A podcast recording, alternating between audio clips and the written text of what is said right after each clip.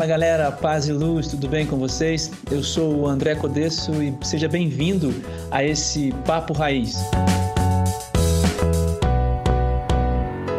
Bom, e você pode encontrar a gente também nas redes sociais. Você encontra a gente lá no, no Instagram, no arroba Movimento Raiz J. Você encontra a gente lá no Twitter, também arroba Movimento Raiz J. Você encontra a gente no Facebook, facebook.com barra Movimento Raiz J. E você também encontra a gente no YouTube. É só você escrever lá, Movimento Raiz J. E a gente gostaria muito que você participasse enviando para a gente as suas perguntas.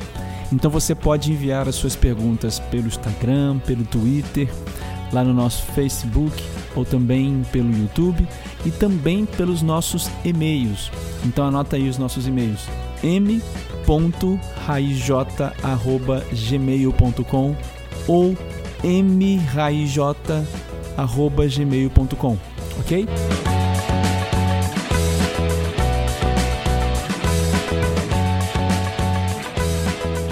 Hoje a gente está aqui com a Júlia Pacheco. E aí, Júlia, tudo bem? Olá, tudo bem? Oi, pessoal. Então, gente, a Júlia é, ela é professora ah, para os primeiros anos ali né, da educação básica. Ela é estudante, ela faz faculdade de letras.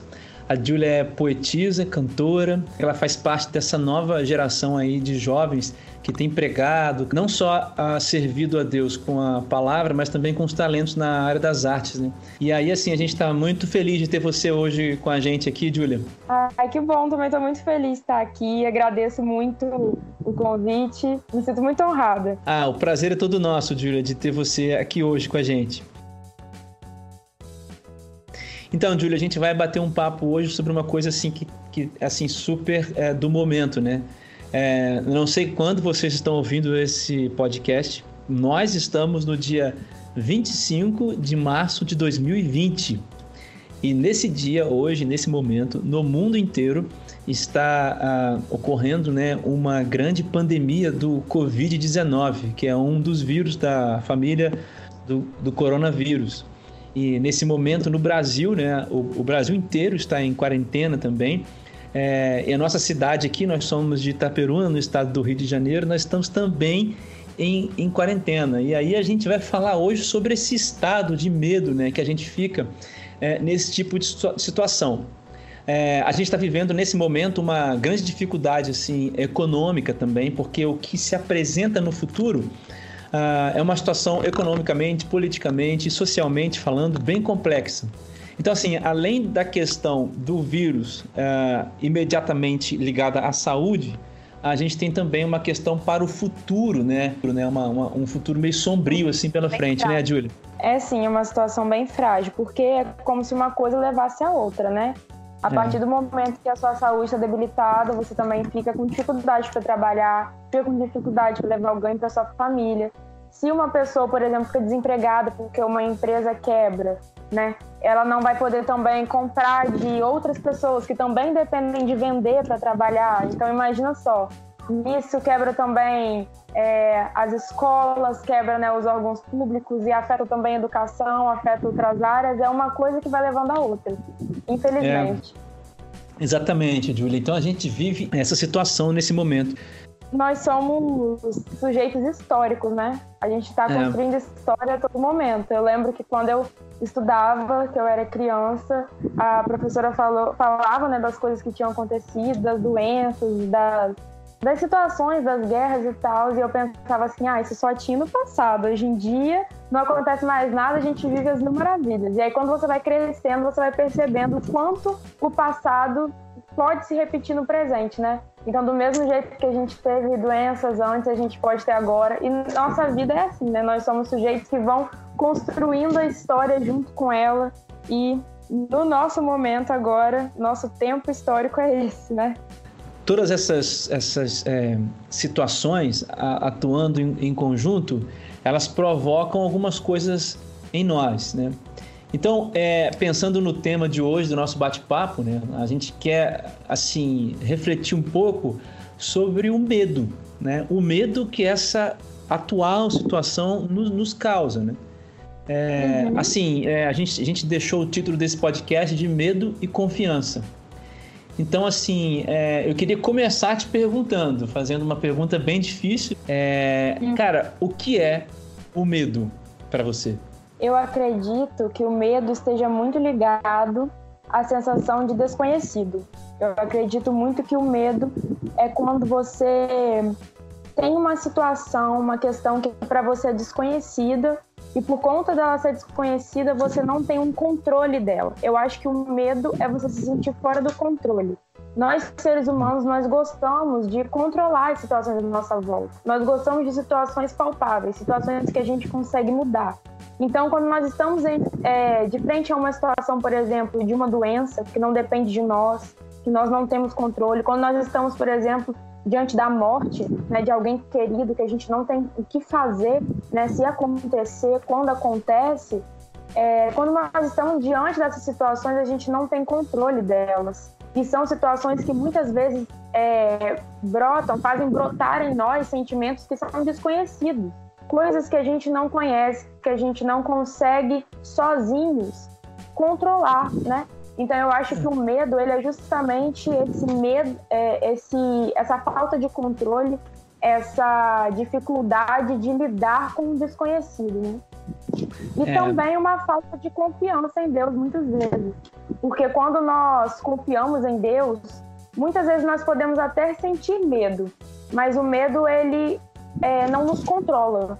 A gente Sim. vai caminhando, mesmo com medo, mas com coragem, confiando em Deus. Quando o medo paralisa a gente, aí eu já acredito que seja uma falta de confiança.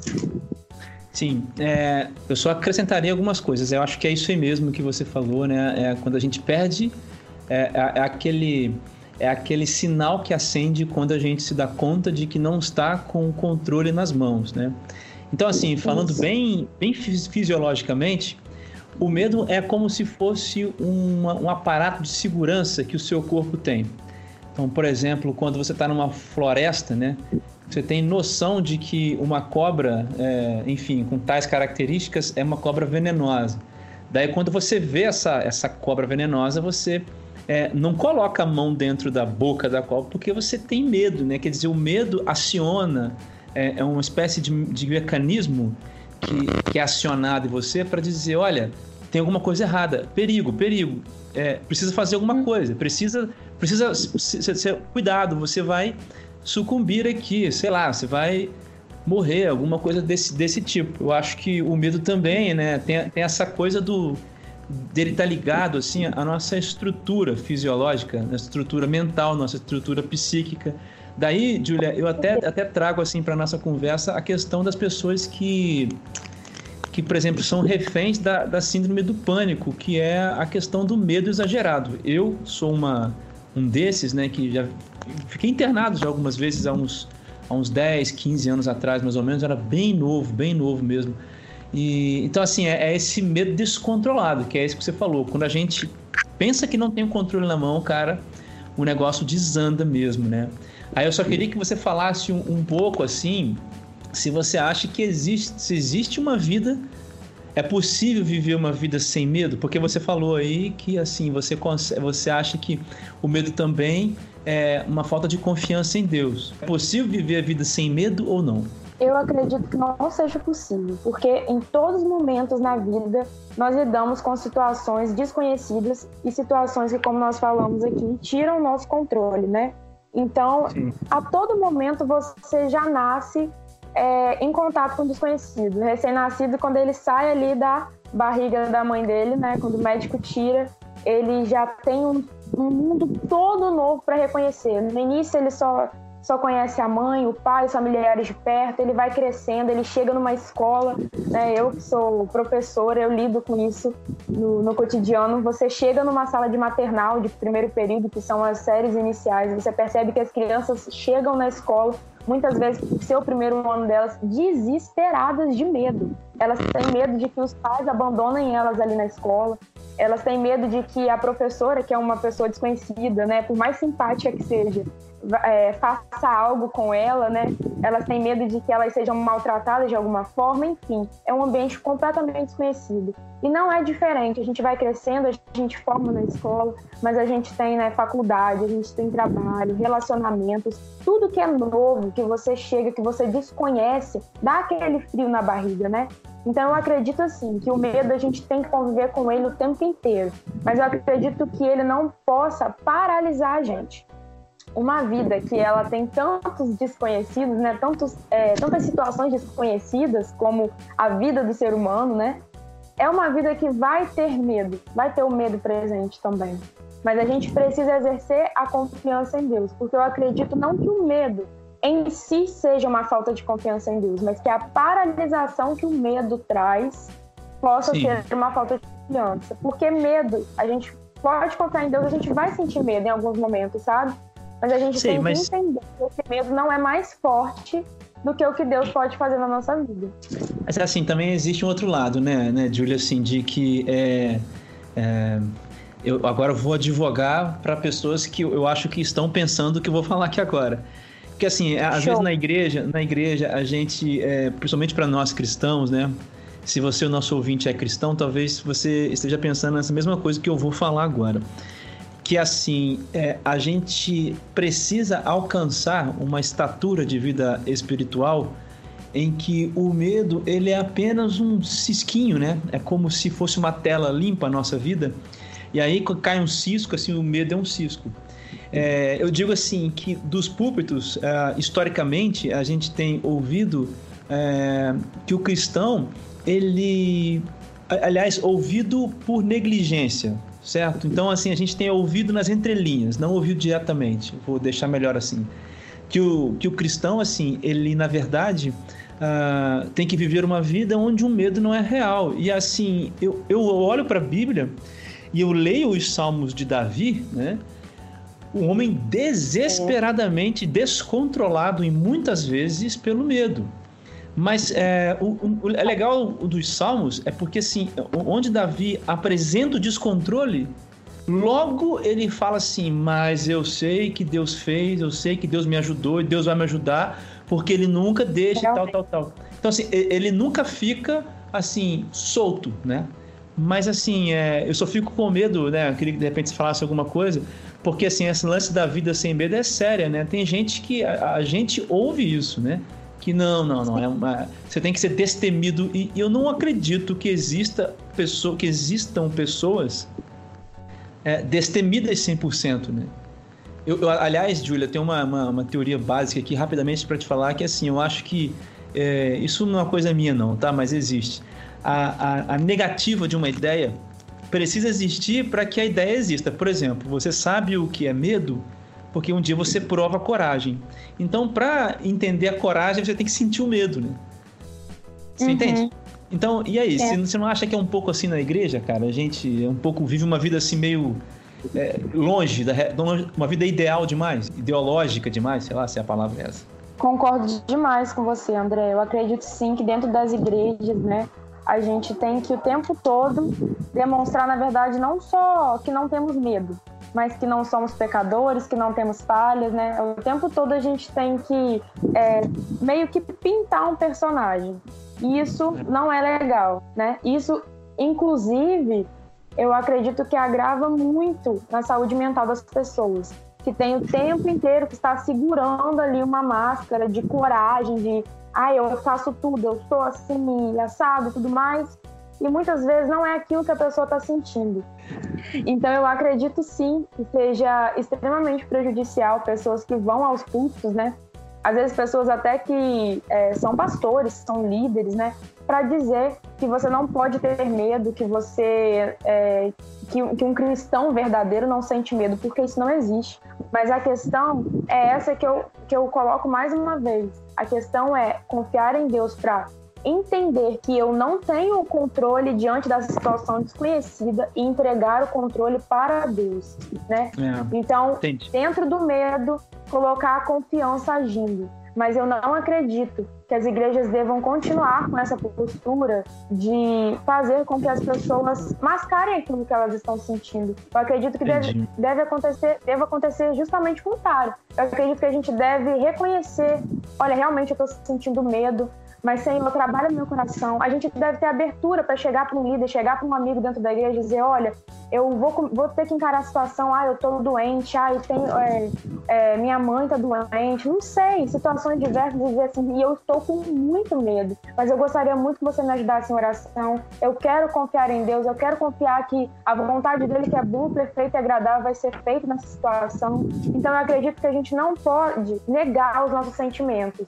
mas a gente deve não ser guiado por eles, né? Assim com medo. Eu não posso negar que eu sinto medo, não posso negar que outras pessoas sentem medo, mas eu tenho que frisar que nós não podemos ser guiados pelo medo, né? Mas por é, Deus. É. Júlia, é, você pode citar para mim alguns personagens rapidamente assim?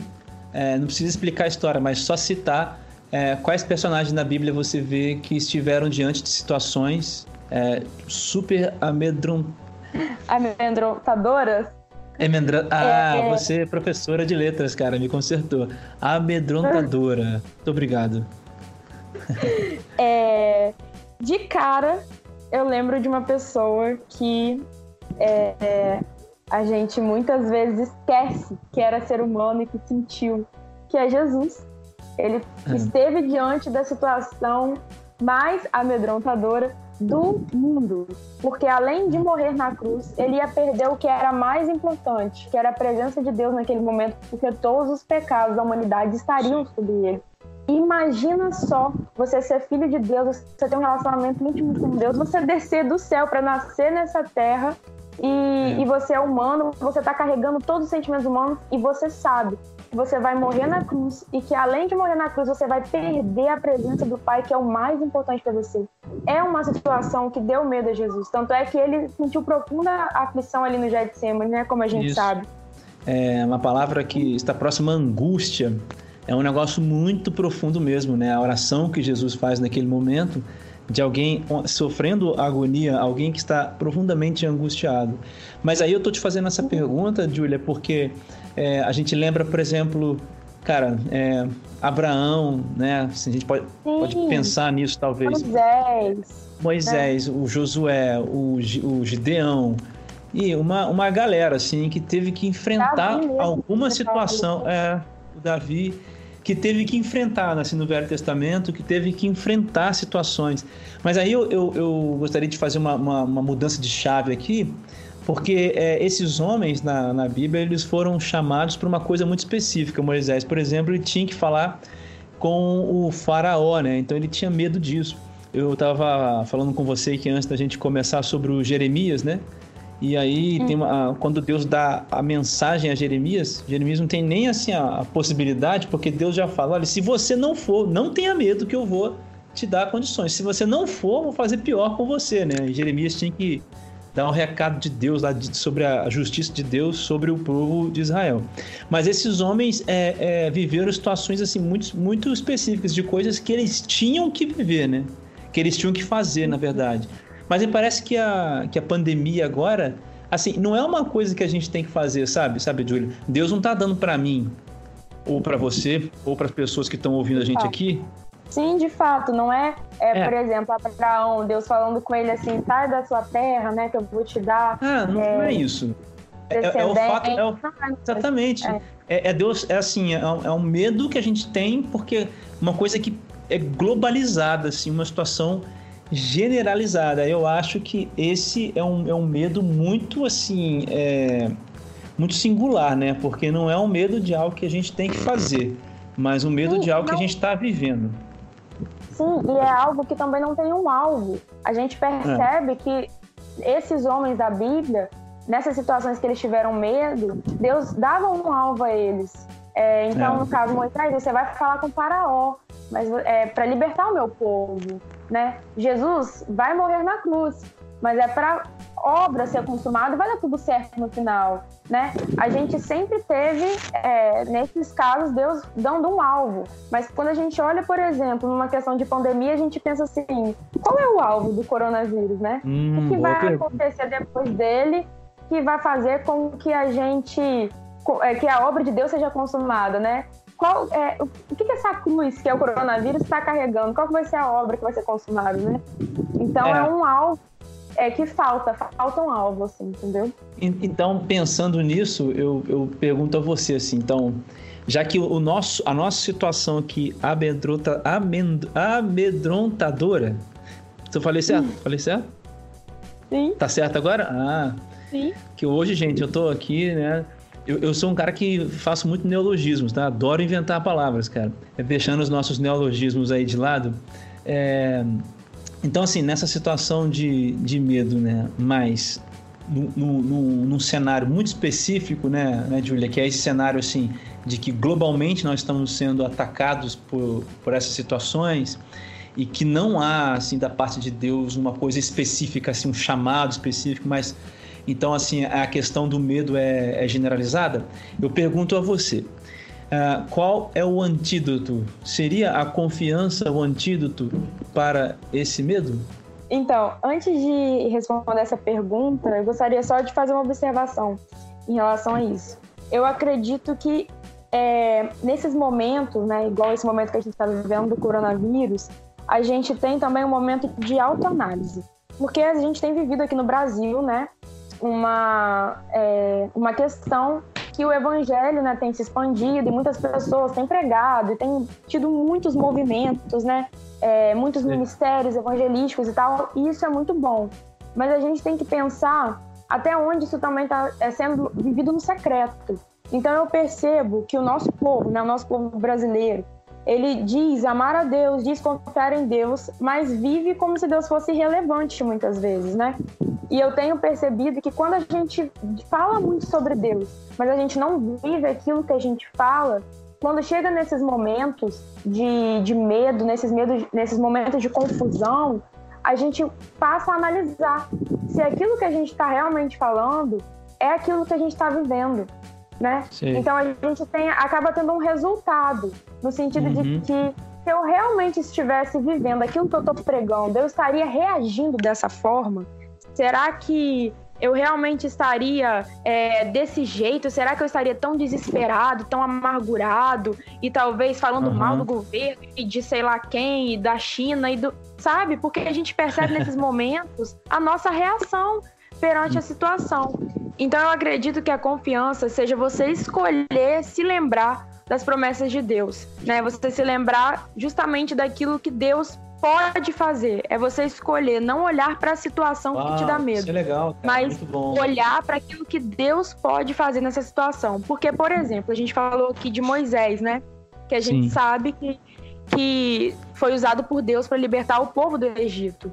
E Moisés ele sentiu muito medo para fazer isso, né? Ele primeiro teve que falar com o faraó, depois passou, né, por aquelas pragas todas. Quando ele conseguiu sair de fato do Egito, ainda teve que, que lidar com o Mar Vermelho, que foi aberto, né, mas eu fico pensando assim, quando é. ele chegou na frente do mar, meu Deus, a gente passou por isso tudo. E deve ter dado aquele frio na barriga. E depois no deserto, 40 anos andando no deserto. Será que às vezes Moisés não sentia medo de. de ai, mas será que, que realmente a gente vai chegar nessa terra um dia? Será que o nosso povo vai conseguir chegar nessa terra um dia? Mas eu acredito que nesses momentos de medo, Moisés devia lembrar: não, Deus tudo que prometeu até hoje cumpriu. E ele não vai deixar de fazer isso agora. Se ele disse que estaria conosco, ele vai continuar estando conosco. E aí, depois da morte de Moisés, né? Josué assume o povo e eu fico pensando assim, em Josué, né? Meio que monta um cenário assim na minha cabeça. Josué pensando, nossa, Moisés foi um bom líder, Moisés guiou o povo, Moisés foi usado por Deus, Moisés fez isso, fez aquilo, Deus usou Moisés assim e tal. E eu? Quem eu sou para governar esse povo? Pra... E eu fico pensando, foi justamente nesse momento, né, que Deus falou com Josué: seja forte e corajoso.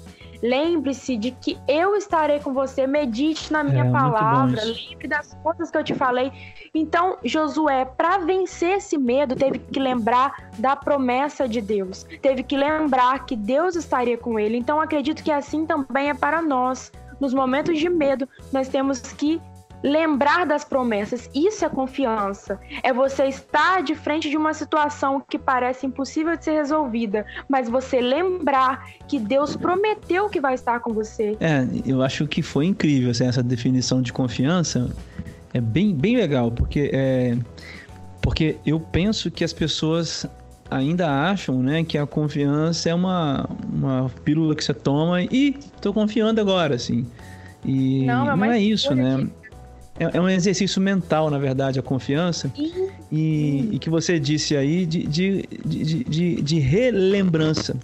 Eu gosto da palavra relembrança porque é, é uma memorização contínua. Uma, uma memorização contínua. Você sabe que o, tem um filósofo que se chama Bergson e eu, eu, a minha pesquisa sobre o tempo, né? Mas não vem ao caso, mas assim, ele tem uma definição dentre que é muito mais complexa, mas basicamente é a seguinte: é, ele começa a falar sobre o tempo. Né? O que, que é o tempo? O tempo é memória. Então, quer dizer, quando você volta lá atrás e lembra de alguma coisa, você fez tempo acontecer. Porque o que, o que, o que existe é só o agora, né? só o hoje, só esse momento. E aí o passado só existe porque você lembra dele. Então, a, questão do tempo para ele, por exemplo, é uma questão de voltar, voltar, continuar voltando. É um ciclo, né, que fica aí enfim, tem outros conceitos que vêm disso, né? Como o, ciclo, como o conceito do eterno retorno. Mas eu acho que é interessante que você falou, porque é, é, para mim a confiança, é, pegando o que você disse, né? Eu, eu diria que a confiança é uma relembrança, porque a gente não lembra e sente confiante também para sempre é, lembrar hoje, relembrar amanhã, não é isso? Aí é, eu vou ler para você aqui um trecho aqui, Júlia. Está em Filipenses 4, famosão, né, do Paulo, versículo 13, ele fala: "Tudo posso naquele que me fortalece". E a gente sabe que Paulo não está falando aqui de que eu posso fazer todas as coisas. Ele está falando que ele tem noção, que ele sabe viver bem ou sabe viver mal, porque justamente ele conhece o Deus que ele tem. Ele diz: eu, eu, eu posso fazer isso porque eu aprendi a viver contente, o contentamento, né? No caso aqui é a palavra contentamento, mas é porque justamente ele faz aquilo que você acabou de dizer. É, ele lembra e relembra das promessas que é, foram cumpridas para o povo, né? Em Jesus Cristo, né? Sobretudo a questão de que se Paulo sofria nessa vida sendo preso, açoitado, é, lá na frente, quando ele passar dessa vida para encontrar mesmo Jesus, ele viria e viveria e veria a glória e viveria na glória. Então, eu acho que é isso aí que você disse foi fundamental, cara. Uma questão de relembrança. Isso é confiança, Sim. né? É, é... Eu, eu vou, te, vou te passar a palavra com uma pergunta, daí você fala, ó. Mas você acha que existe uma vida de verdade, assim, onde a confiança, no sentido da relembrança, sobressai ao medo o tempo todo? E aí, o que, que, você acha, Júlia? O tempo todo? A confiança sobressai o medo o tempo todo? Você acha que existe uma pessoa que consegue, então, viver sob a questão da confiança mais do que sob a tutela do medo? E aí, ah, te joguei uma bomba aí, cara. Resolve aí, resolve eu aí. Eu acredito que sim. E sabe quem eu acredito que sejam essas pessoas? Vou te falar. Eu acredito Sim. que nesses momentos de aflição, a gente costuma pensar que Deus não está cumprindo as promessas dele. Mas a gente esquece que esses momentos de aflição podem ser justamente uma etapa do cumprimento da promessa. Entende? Porque nessa etapa, né? Nessa etapa de aflição, é, é onde Deus está gerando em nós os princípios necessários para administrar a promessa que vai ser cumprida. Né? Uma vez que sem base para administrar a promessa, nós não suportamos a promessa, por melhor que ela seja, né? E esses momentos de aflição são usados por ele para aperfeiçoar em nós a confiança nele e também para fazer com que nós reconheçamos a soberania dele sobre as nossas vidas. Então eu acredito que as pessoas que conseguem viver é, confiantes em Deus são as pessoas que reconheceram isso que os momentos de aflição podem ser justamente esse momento de preparo, esse momento que é uma etapa para o cumprimento de uma promessa, esse momento em que Deus está gerando em mim princípios para que eu suporte o cumprimento da promessa. Pois em momentos de aflição, momentos em que você tem dúvida, são justamente os momentos em que Deus vai colocar esses princípios no seu coração para cumprir a promessa lá na frente, entende? Sim. Então eu acredito que existam sim pessoas que, que conseguem viver confiantes em Deus, pessoas que sentem medo, mas que o medo não mais as domina completamente, porque são pessoas que entenderam que Deus, no momento de aflição, gera nelas princípios para cumprimento de promessas. Então, são Uau, pessoas que legal. decidem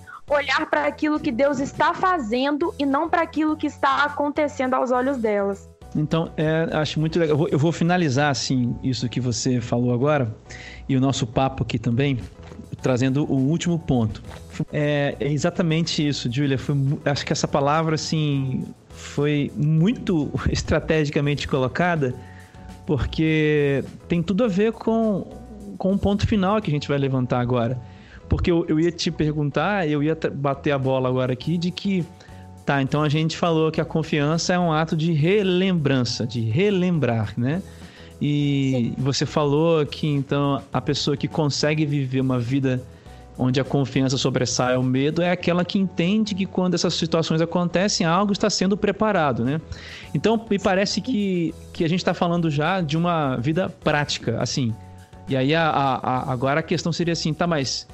Que eu acho que as pessoas estão ouvindo e perguntando, mas como que eu vou viver na prática uma vida de confiança? Na prática, como eu vivo uma vida é, de confiança. Aí eu, eu, eu vi aqui o Salmo 84, aí vou ler para você aqui os versículos 5, 6 e 7, diz assim: Bem-aventurado o homem cuja força está em ti, em cujo coração se encontram os caminhos aplanados, o qual, passando pelo vale árido, faz dele um manancial, de bênçãos o cobre a primeira chuva.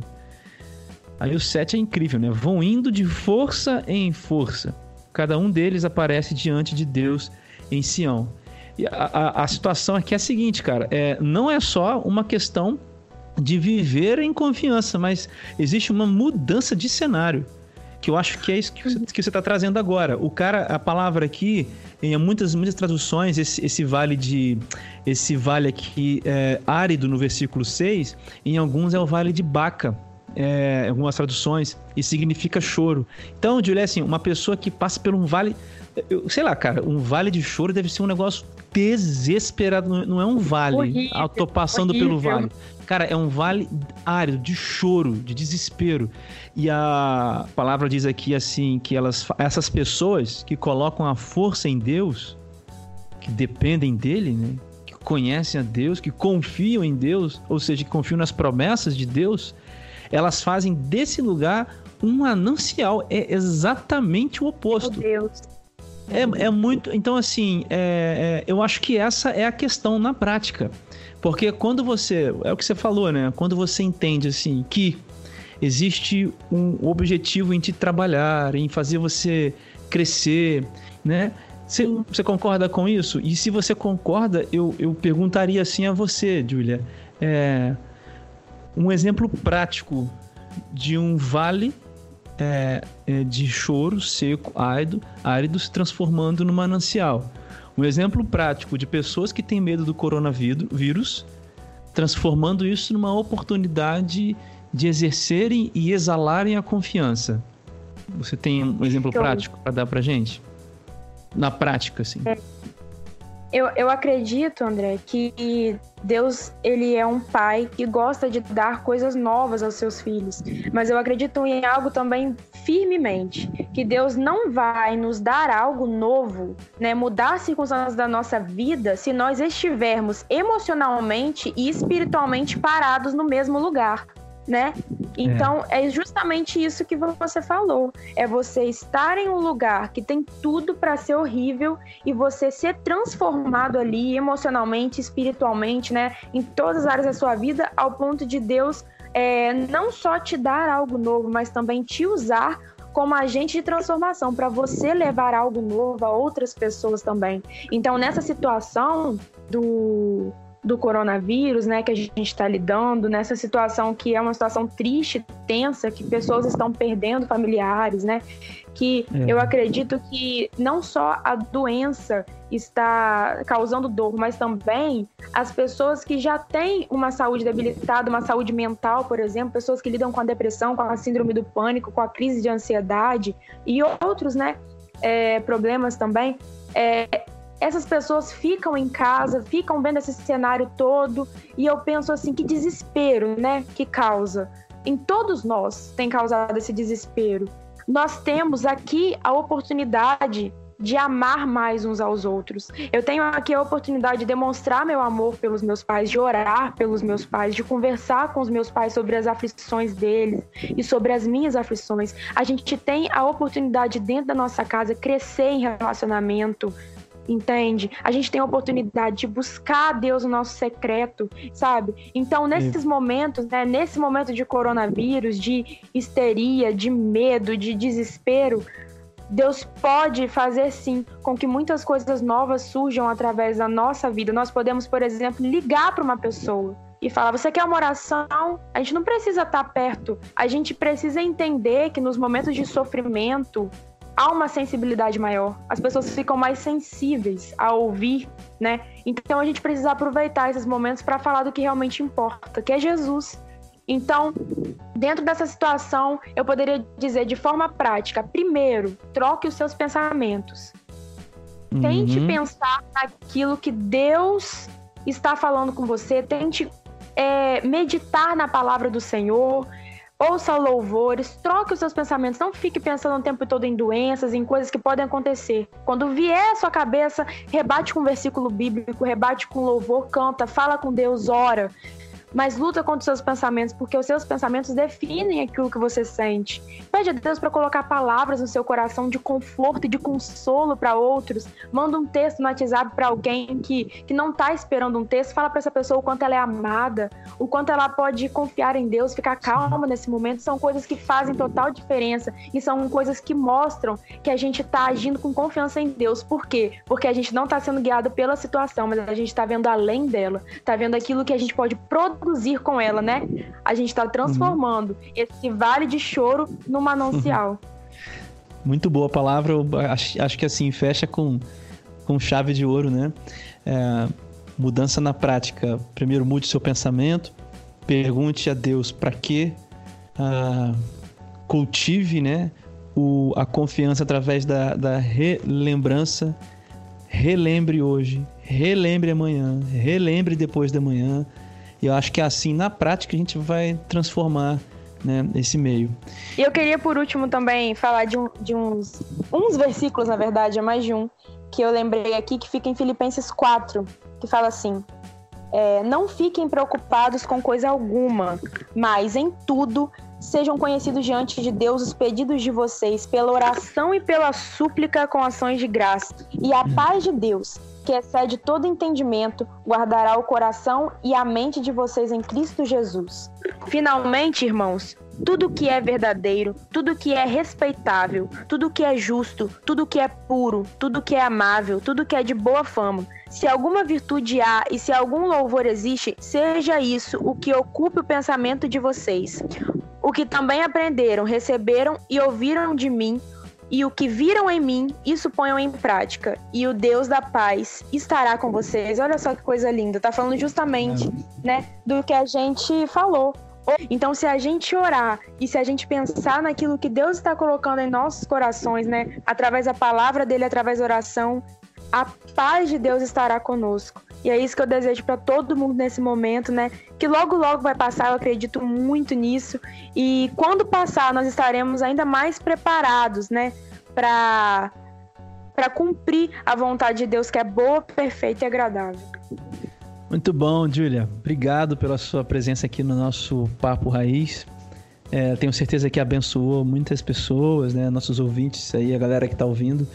É, eu queria só que você falasse pra galera agora as suas redes sociais, para você divulgar as suas redes, cara, seu Instagram, de repente. Show, meu Instagram é arroba julia.pacheco.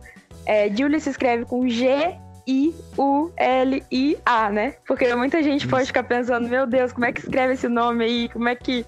É, italiano, como é que é, né? né? É outra coisa, é, é italiano, cara. É, é muito chique, muito chique. Então é isso, arroba julia.pacheco. Gosto sempre de estar postando reflexões sobre a palavra de Deus, conversando, né? E Legal. é muito bom sempre estar falando de Jesus e das coisas boas que Jesus faz na nossa vida, independente das circunstâncias que a gente esteja enfrentando. Amém. Amém. Muito bom, Júlia. É, a gente conta uh, com as suas orações, né? Uh, o Raiz J é um movimento de missões urbanas. Enfim, tem mais explicações sobre o que nós somos nas nossas redes. E a gente já deixa aqui o convite para você acessar o nosso podcast. E na semana que vem a gente tem um novo, uh, um novo Papo Raiz. Então é isso, gente. A gente se vê na próxima. Tchau, tchau, Júlia. Obrigado. Paz e luz, galera. Tchau, tchau.